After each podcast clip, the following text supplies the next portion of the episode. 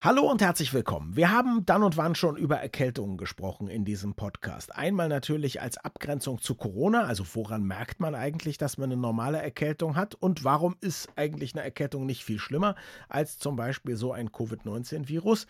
Und wir haben auch über Hausmittelchen gegen Erkältung gesprochen. Aber Magnus Heyer, Dr. Magnus Heyer, ist ein eifriger Rechercheur und hat nebenbei noch so viel Kurioses rund um die Erkältung herausgefunden, dass wir darüber nun heute sprechen wollen. Und es ist ja eigentlich auch Zeit für die Frühjahrserkältung, wenn mein Kalender stimmt. Viel Spaß! Das Gehirn und der Finger.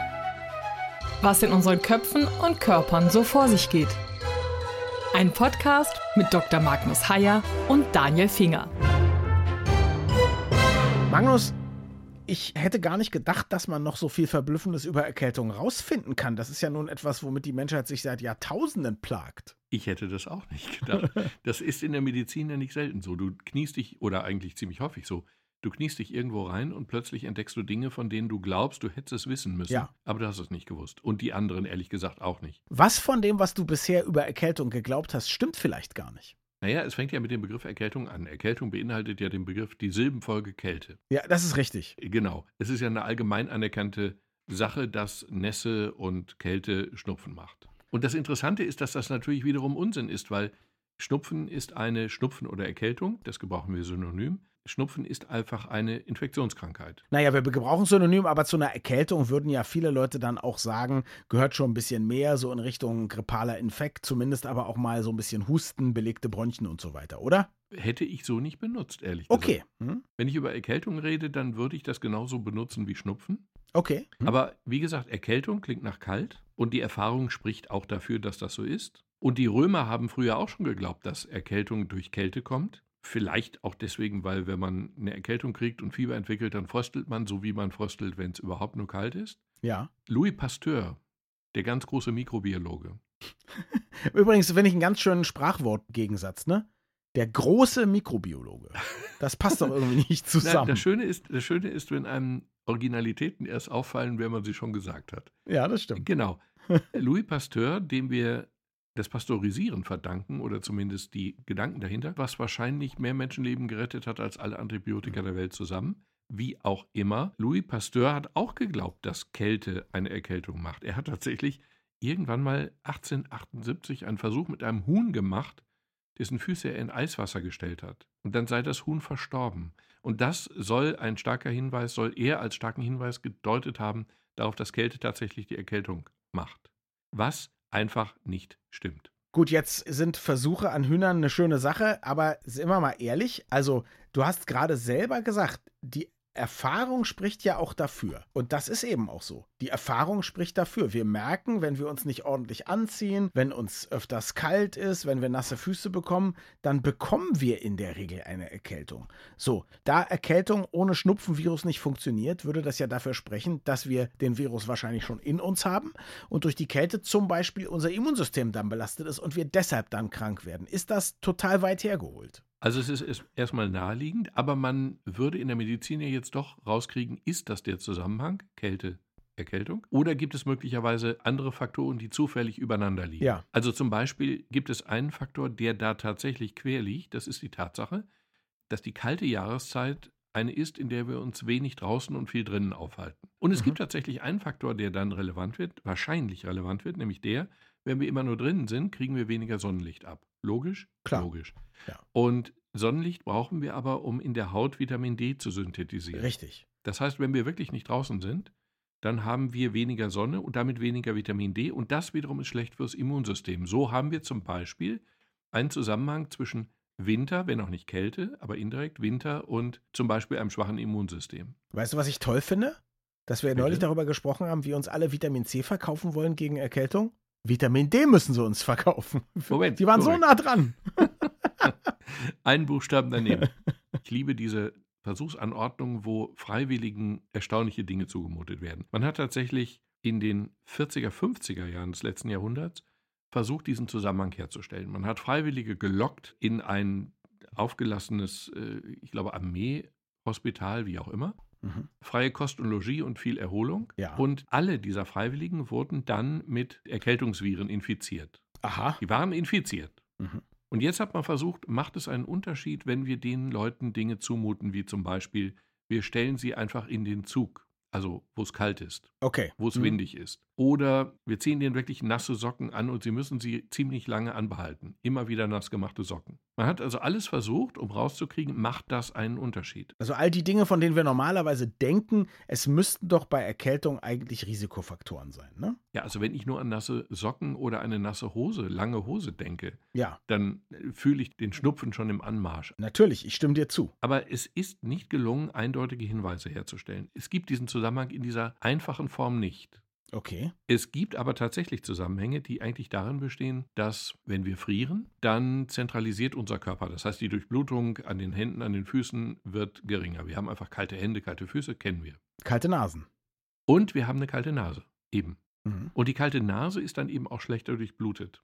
Okay. Und die schlecht durchblutete kalte Nase hat dadurch durch die geringe Durchblutung weniger Abwehrzellen in der Schleimhaut. Klar. Und genau da, in die Schleimhaut, wollen die Erkältungsviren rein und da kommen sie dann auch leichter rein. Das heißt, wir frieren, dadurch lässt die Durchblutung nach, dadurch sind wir gefährdeter. Aber nicht durch die Kälte, sondern durch die Durchblutung der Nase. Würden wir also jetzt einen Versuch machen, weil weitere Forschung ist ja immer nötig, wo wir es schaffen, die Nase zu durchbluten, obwohl wir Kälte irgendwie produziert haben? Also wir haben ein Nasendurchblutungssteigerungsmittel, dann würden wir wahrscheinlich sehen, okay, keine Erkältung, obwohl kalt. Richtig? Sagen wir es so, wir bräuchten eigentlich Viagra für die Nase im Winter. Okay, haben wir aber nicht. Haben wir nicht. Kenne ich auch nicht. Ist noch nicht in der Pipeline. Wie Nasra sozusagen. Okay, das ist total spannend. Wir sollten dann also trotzdem versuchen, uns warm zu halten, obwohl Kälte eigentlich nicht der wichtigste Faktor ist, aber offensichtlich ein vermittelnder Faktor. Wir sollten aber auch immer Vitamin D nehmen oder muss man Vitamin D-Präparate einnehmen? Sollten wir einfach weit mehr rausgehen? Wenn wir nicht rausgehen, obwohl wir sollten, nutzen dann die Präparate? Was würdest du sagen? Nein, wir sollten einfach rausgehen. Mhm. Das Bemerkenswerte ist ja, wir sind zwar jetzt gerade in der kalten Jahreszeit, aber wir sind ja nicht in einer Jahreszeit, in der wir draußen keine Sonne kriegen würden. Ja, Wenn wir rausgehen, kriegen wir genug Sonnenlicht für die Vitamin wir D-Produktion. kriegen nur keine warme Sonne, ne? Wir kriegen keine warme Sonne und wir kriegen unter Umständen auch keine stimmungsaufhellende Sonne. Aber Ah, okay. wir haben draußen sehr viel mehr Licht, als wir im Raum haben, selbst wenn wir alle Beleuchtung anmachen. Also auch ein wolkenverhangener Tag draußen beinhaltet sehr viel mehr Sonnenlicht als die hellste Wohnung drin. Das heißt, es spricht aus verschiedenen Gründen, auch übrigens aus psychologischen Gründen, sehr viel dafür, rauszugehen und ein wenig Tageslicht, nicht Sonnenlicht, sagen wir mal, sondern Tageslicht zu suchen. Also wir sind dann zwar deprimiert, weil du sagst, stimmungsaufhellend ist nicht, aber wir sind dann trotzdem zumindest gesund und kriegen keine Erkältung unter Umständen. Wenn ich genau darüber nachdenke, stimmt der erste Teil auch nicht. Es wird ausdrücklich auch quasi zur Stimmungsaufhellung empfohlen. Das heißt, wir nehmen das Sonnenlicht wahr. Wenn wir also jetzt tatsächlich im Winterhalbjahr Mhm. nur drinnen sind, dann wirkt sich diese Tatsache auch auf die Stimmung aus. Also auch aus Stimmungsgründen, so aus stimmungsaufhellenden, wobei ja der Begriff aufhellend in dem Zusammenhang auch ziemlich passt. Aus Ja, sehr gut sogar, stimmungsaufhellenden ja. Gründen hervorragend passt. Mhm. Auch aus stimmungsaufhellenden Gründen sollten wir wirklich täglich rausgehen, auch im Winter, auch wenn es bedeckt ist. Die Sonne, das Licht reicht aus. Wie ist es mit Heizungsluft? Der auch mal sagt, ganz schlimm. Ich habe tatsächlich gemerkt, seit ich im Schlafzimmer weniger heize, habe ich das Gefühl, bekomme ich weniger Schnupfen. Ich habe zwar jetzt im Moment gerade, wenn ich nasal klinge, habe ich das Gefühl, ich habe da ein bisschen was Chronisches, vielleicht durch meine Allergie, aber ich habe zumindest lange das Gefühl gehabt, kaltes Schlafzimmer, was ich hasse, tut mir aber eigentlich gut erkältungsmäßig. Ja, und das ist wohl auch so. Also hier beißt sich quasi die Katze in den Schwanz, weil wir zwei Phänomene haben, die einander widersprechen. Ich habe ja gerade Ja. gesagt, Kälte ist ein Problem, weil geringer durchblutet und also wird die Nasenschleimhaut durchlässiger. Ja. Warme Trockenheit oder trockene Wärme, Ja. wie üblicherweise in zentral geheizten Räumen oder so, ist umgekehrt auch ein Problem, weil die Schleimhaut dann austrocknet. Mhm. Und eine ausgetrocknete Schleimhaut ist wiederum sehr empfänglich für Erkältungsviren und Schnupfenviren. Und insofern ist auch diese trockene Wärme ein Problem. Einigen wir uns drauf, die Schleimhaut ist eine Zicke. Die will es halt genau Die richtig Schleimhaut ist eine Zicke, sie will es genau, also sie hat ganz, ganz kleine Wohlfühlbereiche. haben. Ja. In dem beheizten schönen Raum haben wir zudem noch das Problem, dass wir in der Regel, naja, wenn wir soziale Menschen sind, dass wir da mit vielen Leuten möglicherweise zusammenstehen. Ja.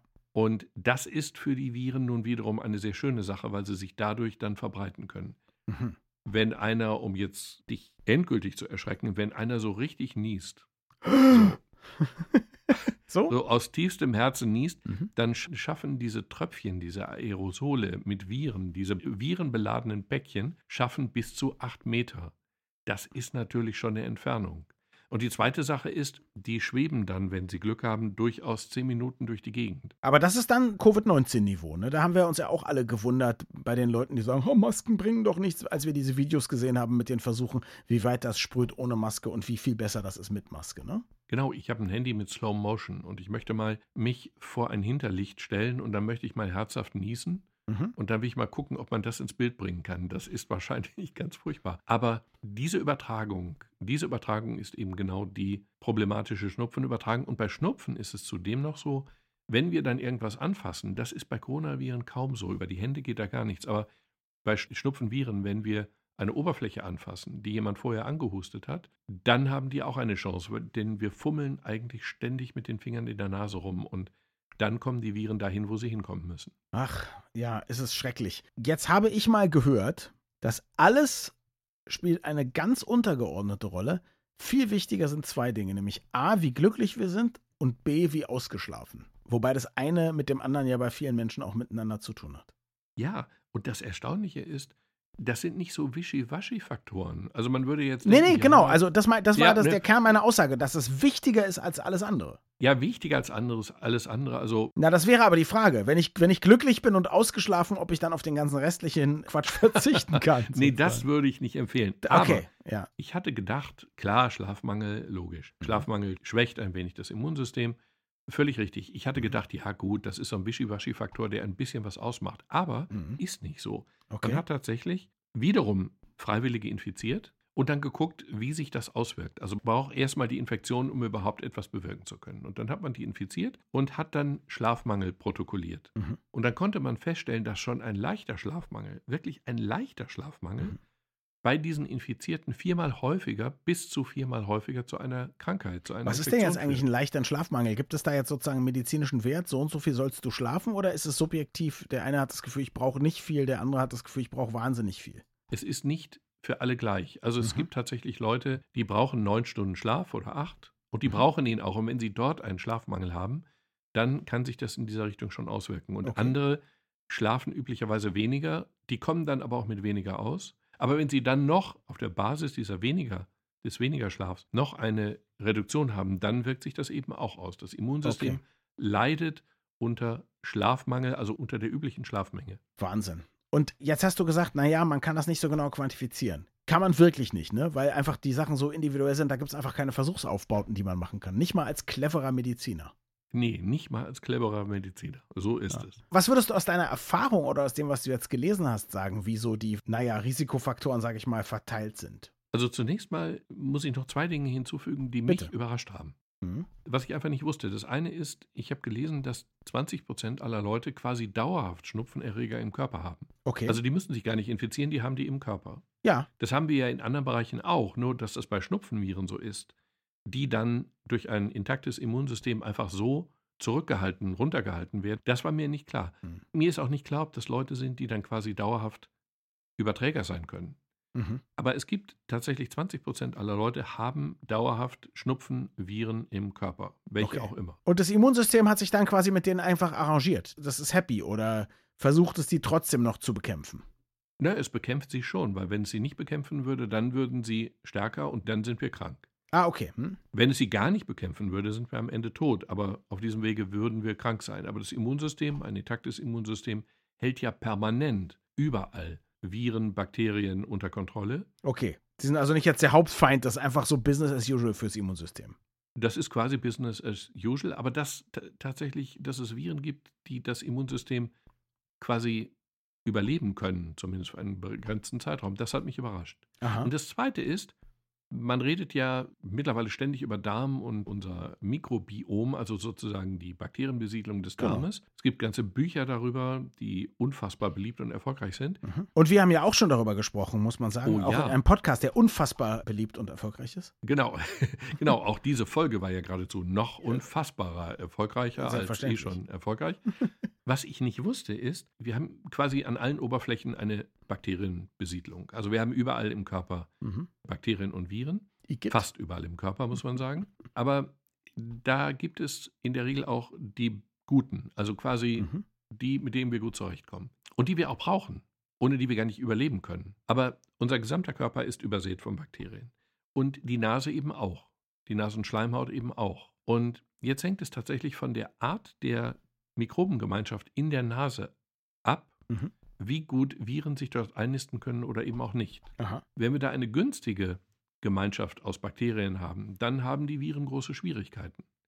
Haben wir eine ungünstige Gemeinschaft mit meinetwegen vielen Staphylokokken, dann haben die Viren wiederum leichter die Möglichkeit einzudringen. Also die Nasenbesiedlung kann uns schützen oder eben auch gefährden. Ja, wie kann ich denn jetzt einen sexy Bakteriencocktail in der Nase herstellen? Das ist eine Frage, Die du nicht erwartet hast? Ich kann es nicht glauben.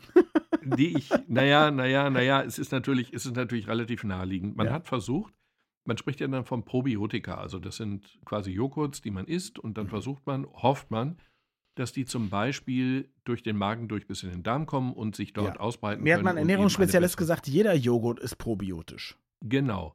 Aber der Joghurt kommt halt nicht bis in den Darm, weil dazwischen Ja. ist eben dieses Säurebad des Magens Ja. und das tötet alles ab. Das ist auch seine Aufgabe. Wie wär's denn mit einer Joghurtinfusion von hinten? Moment, diese Dinge gibt es ja quasi nicht als Joghurtinfusion, aber die gibt es ja. Okay. Es ist ja tatsächlich so, dass es zum Beispiel die Möglichkeit gibt, den Darm neu zu besiedeln, indem man Kapseln schluckt. Kapseln sind ja dafür da, durch ihren Plastiküberzug tatsächlich die Magenpassage zu überleben und dann eben erst im Darm sich zu öffnen.